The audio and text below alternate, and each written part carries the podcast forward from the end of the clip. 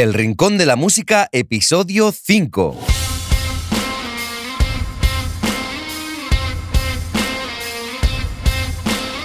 Buenos días, bienvenida o bienvenido al Rincón de la Música, el podcast de Light Studios hecho por y para músicos, en el que tratamos un montón de temas de música como sonido profesional, producción, entrevistas a otros músicos y bandas, promoción para artistas y mucho más.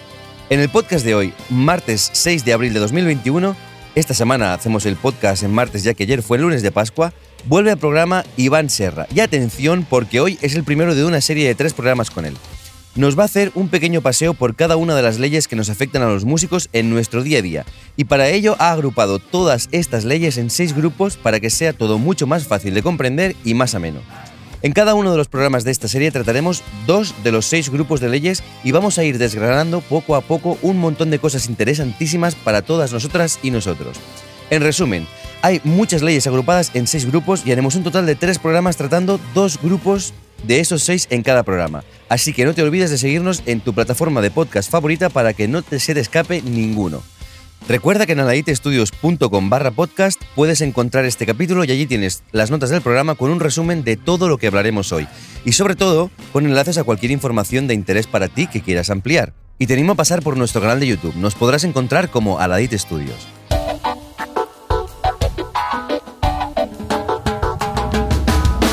En efemérides musicales de la semana tengo mucho que explicar porque esta semana viene bien cargada. Hoy se celebra el aniversario del nacimiento del saxofonista Jerry Mulligan, que nació el 6 de abril de 1927. Mulligan es uno de los saxofonistas más reconocidos de la historia del jazz. Antes que por ser saxofonista fue conocido por pianista y arreglista. Trabajó para alguna de las bandas más importantes de la época y además es uno de los iconos de la era del cool jazz. Mañana se celebra el aniversario del nacimiento de la gran Billie Holiday. No sé a ti, pero a mí me ha acompañado muchas, muchas horas. Realmente hipnótica Billie Holiday. Nació en Filadelfia, Pensilvania, el 7 de abril de 1915. En realidad no era una cantante con un registro muy amplio y ni una voz superpotente, pero solo hay que poner cualquiera de sus grabaciones para entender que tenía una fuerza que te arrastra. Además, fue una mujer con una infancia terrible y una vida llena de penurias, aunque no vamos a hablar de eso hoy aquí, porque ahora mismo están proyectando en el cine Los Estados Unidos contra Billie Holiday, y estoy loco por ir a verla. Si alguien ha ido ya, que me envíe comentarios y explique qué le ha parecido. Vamos a entrar en materia ya, pero antes de eso, a laitestudios.com, un estudio de grabación en Barcelona especializado en producción online. Producimos tus canciones estés donde estés. Entra en nuestra web y echa un vistazo también a todos nuestros servicios y precios sobre audio profesional, fotografía para artistas, videoclips, servicios discográficos y promoción digital para tu música. Bueno, pues ahora sí que sí. Muy buenos días, Iván. ¿Qué tal estás? Buenos días, José. ¿Qué tal? Pues nada, cuéntanos. Estoy, estoy ansioso por saber de qué vienes a hablarnos hoy. Pues mira, hoy vamos a hablar de las leyes en el día a día de la música, del, de todas aquellas leyes que de forma muy horizontal, vamos a explicarlo, nos pueden afectar en algún momento en el día a día de, como músicos, como personas que trabajan en la industria musical. Vale. Entonces, eh, lo, hemos, lo hemos enfocado con seis grupos, seis, grupos de, leyes, las hemos agrupado para poder ir explicando un poco las temáticas específicas de cada una y que tengamos una idea de, como músicos, por dónde nos movemos eh, legalmente, ¿no? Vale, agrupar está bien porque debe haber cientos de miles de millones de leyes. Y así, pues si lo hacemos por grupos y estructurado, mucho mejor. De hecho, quiero decirte a ti que estás oyendo este podcast que todo el material que Iván eh, ha preparado eh, en realidad está así, está agrupado por, por, grupos de leyes que tienen, tienen cosas en común para que las podamos entender y para que, bueno, para que las podamos abarcar de forma individual y que todos lo podamos entender. Ah, lo que vamos a hacer es que estos seis grupos de leyes que Iván ha preparado eh, los vamos a dividir en tres programas diferentes dos grupos de leyes, evidentemente, cada, cada uno de estos programas para que sí podamos ir charlando tranquilamente de todos ellos. Así que, Iván, cuando quieras, empezamos con el primero de ellos. Bueno, es, es lo que dices tú, es muy exhaustivo, es un, es un campo que no lo acabaremos, no, ni haciéndolo por grupos acabaríamos, pero es verdad. El primero de todos eh, trata sobre, el, sobre aquellos aspectos que tienen que ver con la contratación, como cómo relacionamos como músicos en el momento de, pues, ir a un concierto o que nos contraten en un concierto o ofrecer nuestros servicios como profesionales de la música. ¿Qué hay? ¿Qué relaciones se establecen ahí? ¿Qué tengo que hacer? ¿no? ¿Cómo, me contratan, soy yo que tengo que, que girar una factura, es el típico, el típico dilema, ¿no? Sí, Eh, sí, eso es, es constante, sí. Pues bueno, bueno, pues para entenderlo un poco, mm, tenemos dos ámbitos, que es lo que hemos dicho. eh, las leyes laborales por un lado y las mercantiles por otro. Para Vale. hacernos un poco que en este mundillo de las contrataciones o de te contrato o no te contrato, eh, por un lado está cuando, cuando estoy yo como trabajador, como trabajador que trabaja para una empresa, ni que sea por un día, Ajá. que es el trabajo por cuenta ajena, que a todos nos debe sonar, y luego está el, co- el contrato por cuenta propia, el trabajo por cuenta propia, perdón, porque es cuando tú como profesional ofreces tus servicios. Vale, es lo que sería algo así como un autónomo, como si fuera un fontanero o, alguien que trabaja, o sea, el dueño de un bar, que tiene Correcto. él solo su bar y... Correcto. Ahí, Claro, de hecho, nos referiremos mucho a los autónomos en esta parte. Ajá. Entonces, eh, ¿qué, qué es lo más habitual o qué no es lo más habitual? Em, yo aquí tampoco voy a entrar en, en- en tanto detalle de la práctica, ¿eh? sino voy a explicar un poco lo que, lo que debe- debería ser Eh, desde la ley cuando te contratan laboralmente, cuando tú te, te hacen un contrato laboral, que todo el mundo, me imagino que es lo que esperaría, ¿no? De entrada, bueno, voy a hacer algo, pues que me contraten. ¿no? Cuando te dan de alta. Exactamente. Y, y luego explicaré lo del, en la parte de autónomos, que son más relaciones más tipo mercantil. Ajá.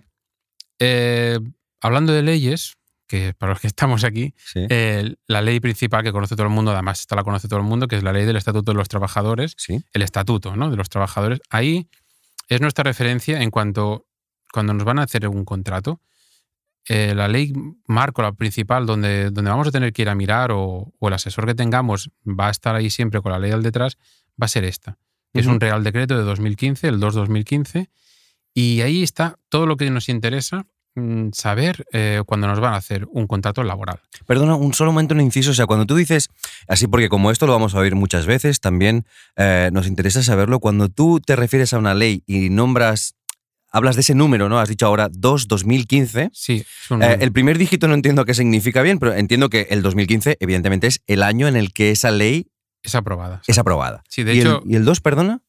De hecho, te lo anuncio entero, que es un Real, de- Sí. Real Decreto Ley 2-2015 de 23 de octubre. O sea, Ah, Así se anuncian un poco las leyes, Vale. diciendo el tipo de ley primero, que es en este caso un Real Decreto Legislativo, eh, luego el número, el 2, que sería el segundo Real Decreto que ha salido ese año, barra 2015 en el Vale. año y el día de aprobación. vale, perfecto, ya podemos seguir. Eso- ahora ya lo tengo claro. Esto para todo, ya no entraremos más ahí, es, por decirlo así, el nomenclator de la ley. Perfecto. ¿De acuerdo?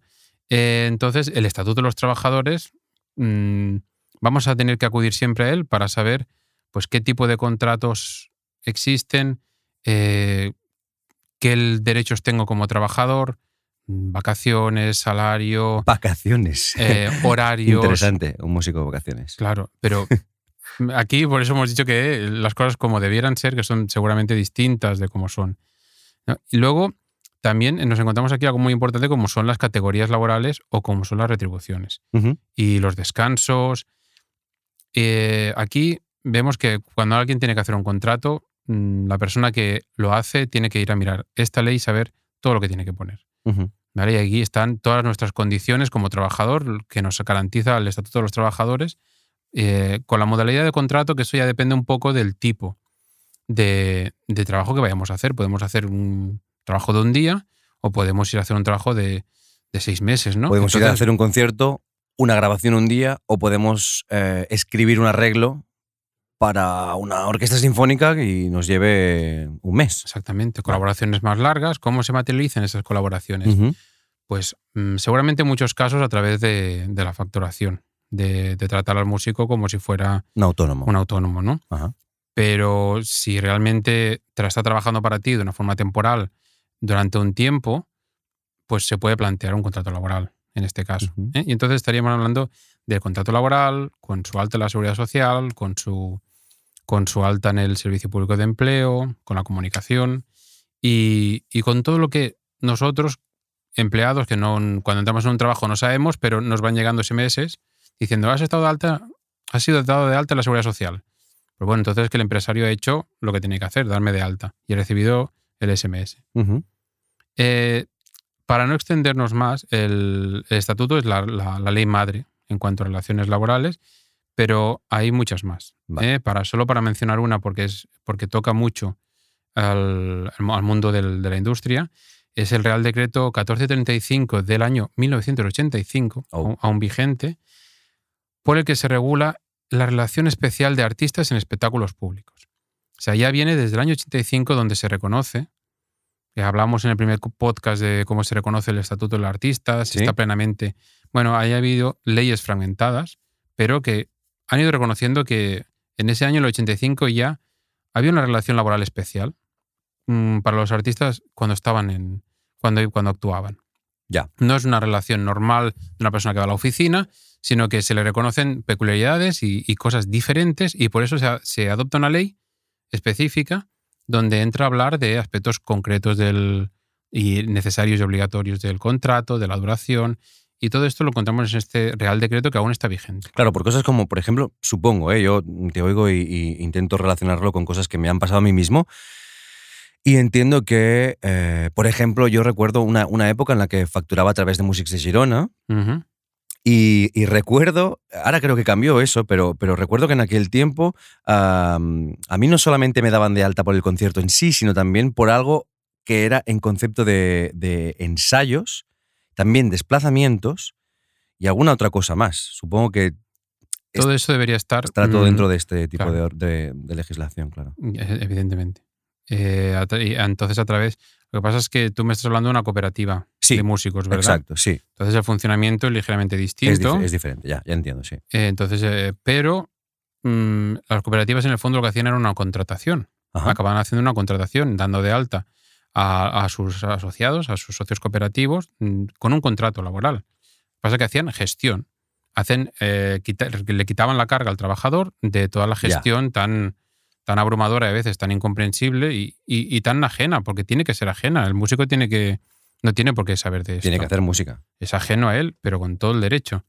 Y entonces, a- aparte de este Real Decreto, mm, una ley que muchas veces se nos pasa por alto y que es muy importante tener en cuenta, sobre todo en, en- en el ámbito del- de la música en vivo, es la ley de prevención de riesgos laborales.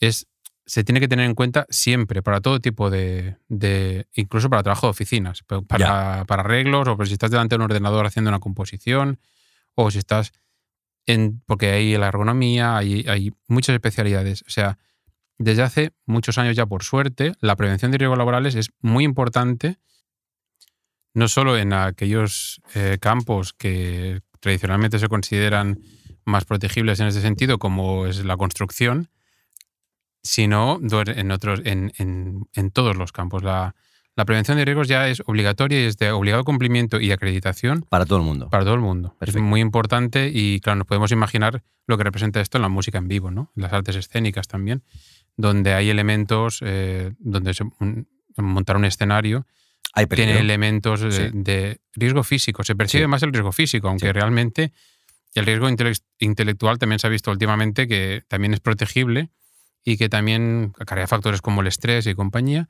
Y el esfuerzo físico acarrea otro tipo de factores. Pues la ley de prevención de riesgos nos tiene en cuenta todos y, y hace que el, que el empresario tenga que, cuando nos contrata, mm, tener todas las previsiones de prevención de riesgos para cuidar la salud del trabajo de todos los trabajadores. En este caso, eh, por lo que hace leyes laborales, mm, habríamos dicho básicamente la- la- los elementos básicos eh, y supongo que a todo el mundo le interesaría el tema del que has comentado tú antes, ¿no? Le interesa el tema de, del trabajador autónomo, ¿no? De, Sí, de por qué se coincide mucho con la realidad, ¿no? exacto. Eh, el autónomo es tan importante y, y seguramente, igual que el estatuto del artista, no del todo bien regulado, no del todo bien legislado y aún pues siempre todo el mundo le encuentra que hace falta una perfección legal, mm, siempre todo el mundo se tiene esa percepción a través de las noticias, de la, de la información que nos llega, que el trabajador autónomo no está bien regulado aún, aunque tiene un propio estatuto, igual que ahí está el estatuto del trabajador, de, que hemos dicho del 2015, que es, se entiende que es del trabajador por cuenta ajena, y luego tiene su propio estatuto del trabajador autónomo, que es del 2009.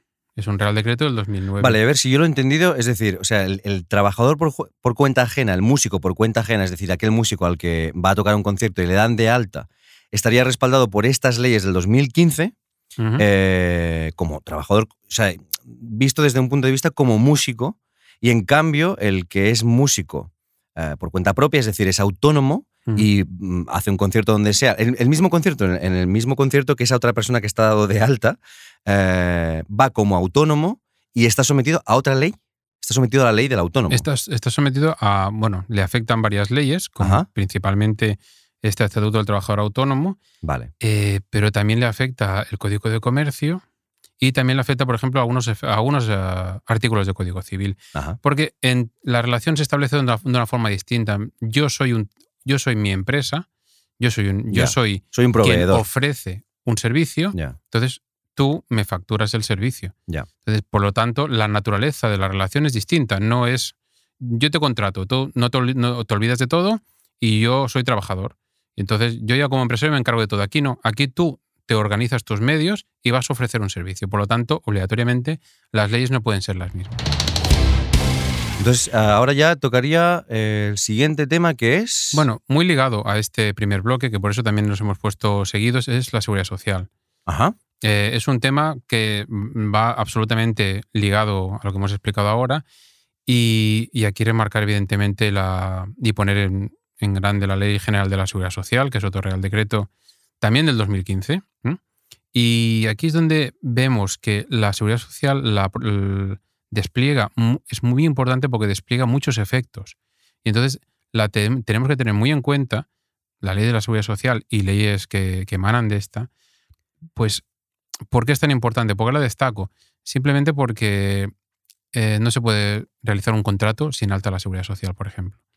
Y el alta la seguridad social que todos nos viene a la cabeza, todo lo ¿qué significa? Pues que yo, mm, de alguna manera, se legaliza mi relación laboral, no solo inscribiéndome el contrato en el servicio de empleo, sino dándome de alta en el organismo que es el que regula todas las prestaciones a las que yo voy a poder acceder durante y cuando acabe la relación laboral. Exacto. O sea, de hecho, de hecho, cuando nosotros en el argot mm, normal, cuando hablamos normalmente y cuando alguien nos dice, nosotros te damos de alta, Claro. no es en, no es en el limbo, No, es en la en seguridad la social. Tesorería General de la Vale, Seguridad Social, que es el organismo que se encarga de pues, las altas, las bajas, las afiliaciones. eh, y entonces es el organismo que nosotros tenemos que siempre recurrir y tenemos que tener muy presente porque vamos a tener que hacer muchos trámites Ya. con la seguridad social. Los aspectos principales de, de la seguridad social, ¿por qué es tan importante? Pues porque eh, nos producen el alta, que es la afiliación. La primera alta es la afiliación al sistema. Una vez dados de alta ya estamos siempre en el sistema. Porque regula también los accidentes del trabajo, que son muy importantes. También regula qué debemos hacer eh, en caso de pluriempleo, cómo cotizamos, cómo se hace esto de trabajar dos, para dos y tres personas, para dos y tres empleadores o, o empresas. Sí, que además esto es algo que, no solo los músicos, todo el mundo le trae muy de cabeza cuando Claro. tienes más de un pagador, ¿no? Porque es, es que, o sea, hay, hay como la, la ¿cómo diría? La, la- la creencia social, que es así, eh, de que cuando tienes más de un pagador, en la declaración de la renta viene Hacienda y te da un palo, sí o sí. Si no lo prevés con, porque hay la, la distribución de cuotas de la seguridad social, por ejemplo, cuando superas unos límites de cotización Ya. por grupo, y entonces hay una serie de, de elementos que en el pluriempleo se tienen que vigilar mucho, pero los puedes ajustar a la ley. Y aquí es muy importante también ver que la seguridad social, la, la ley del general de la seguridad social, prevé el régimen especial para los autónomos, ligado con lo que comentábamos antes, tiene, un, tiene una especialidad, también tiene un régimen de la seguridad social especial. Que, tiene, que contiene todas sus particularidades, y hay otra relación, esto también lo digo aquí porque es importante, hay una relación laboral especial para los artistas.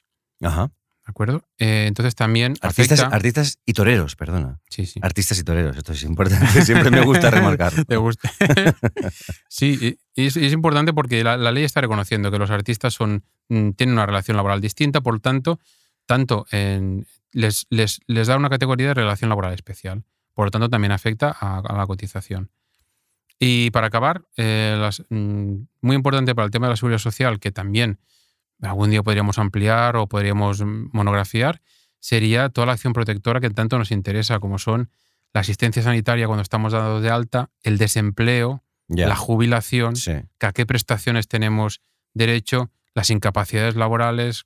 Que es algo que, esto- que es algo que a los músicos, sea, siempre decimos, bueno, ya lo haré, ya lo miraré, ya, ya me miraré a ver Claro. esto como lo hago, pero uff, es que claro, Al final siempre se nos hace tarde, ¿no? Con esto. Claro, pero esto se puede hablar en extenso, ¿eh? Vale. En, en otro, en ya otro haremos un momento. monográfico sobre esto. sí. Porque realmente es, es aquella parte que todo el mundo, mm, los beneficios que todo el mundo quiere cuando es contratado, cuando está trabajando, y muchas veces se ve impedido o no sabe cómo acceder o no sabe cómo solicitar. Hmm. Pues bueno, eh, hasta aquí el primer bloque de, de los, de los, las leyes temáticas. Fantástico, fantástico. Pues, pues nada, eh, como te digo, como os digo a todas y a todos, eh, este es el primer bloque, como acaba de decir Iván, eh, de los tres que vamos a tratar, bueno, de los tres en los que hemos dividido estos seis temas importantísimos, estos seis grupos de leyes importantísimos de los que a todos nos interesa y a todas nos interesa eh, hablar.